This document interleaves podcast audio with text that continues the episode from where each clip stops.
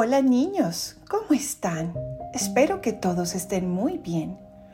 Hoy vamos a leer el Evangelio del próximo domingo 22 de octubre y lo escribió San Mateo.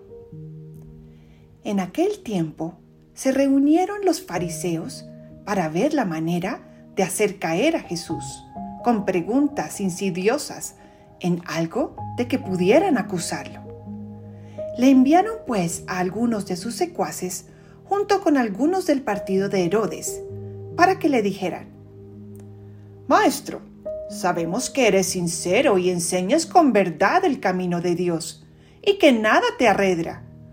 ¿Por qué no buscas el favor de nadie? Dinos, pues, ¿qué piensas?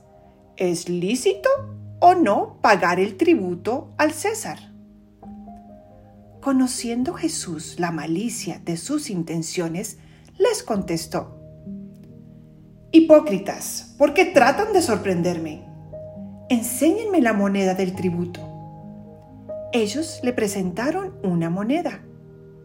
Jesús les preguntó, ¿De quién es esta imagen y esta inscripción? Le respondieron, del César. Y Jesús concluyó, Den pues al César lo que es del César y a Dios lo que es de Dios. Palabra del Señor. Gloria a ti, Señor Jesús. Oh Espíritu Santo, ilumínanos para entender lo que nos quieres enseñar con este Evangelio. Niños, ¿ustedes se acuerdan que en el Evangelio se mencionó una moneda? Y las monedas tienen dos lados, ¿verdad? Bueno, pues así tienen que ser nuestras vidas. Un lado es todo lo que hacemos todos los días. Organizamos nuestro cuarto cuando papá y mamá nos lo piden. Jugamos con los juguetes de una forma responsable y compartiendo con los demás. Hacemos nuestras tareas responsablemente. Ponemos atención en clase y ayudamos a los profesores. Tratamos de jugar y no pelear con nuestros hermanitos, ¿verdad?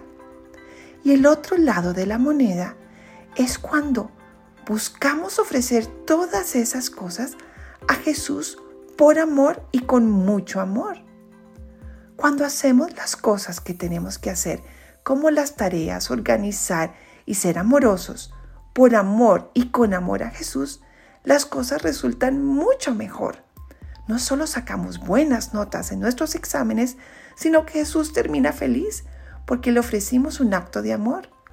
No solo jugamos más rico con los juguetes, sino que Jesús está con el corazón lleno por esa oración. No solo papá y mamá van a estar orgullosos de nosotros, sino que Jesús va a estar lleno de amor por el acto de cariño que le ofrecimos. Entonces, niños, que nuestras vidas tengan estos dos lados.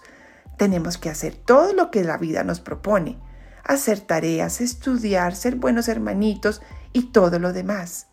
Pero que lo hagamos sobre todo con amor y por amor a Jesús. De esa forma seremos mucho más felices y daremos testimonio a los demás. Es decir, los demás aprenderán de Jesús a través de nuestra vida, por lo amorosos, queridos y responsables que somos. Y eso es maravilloso.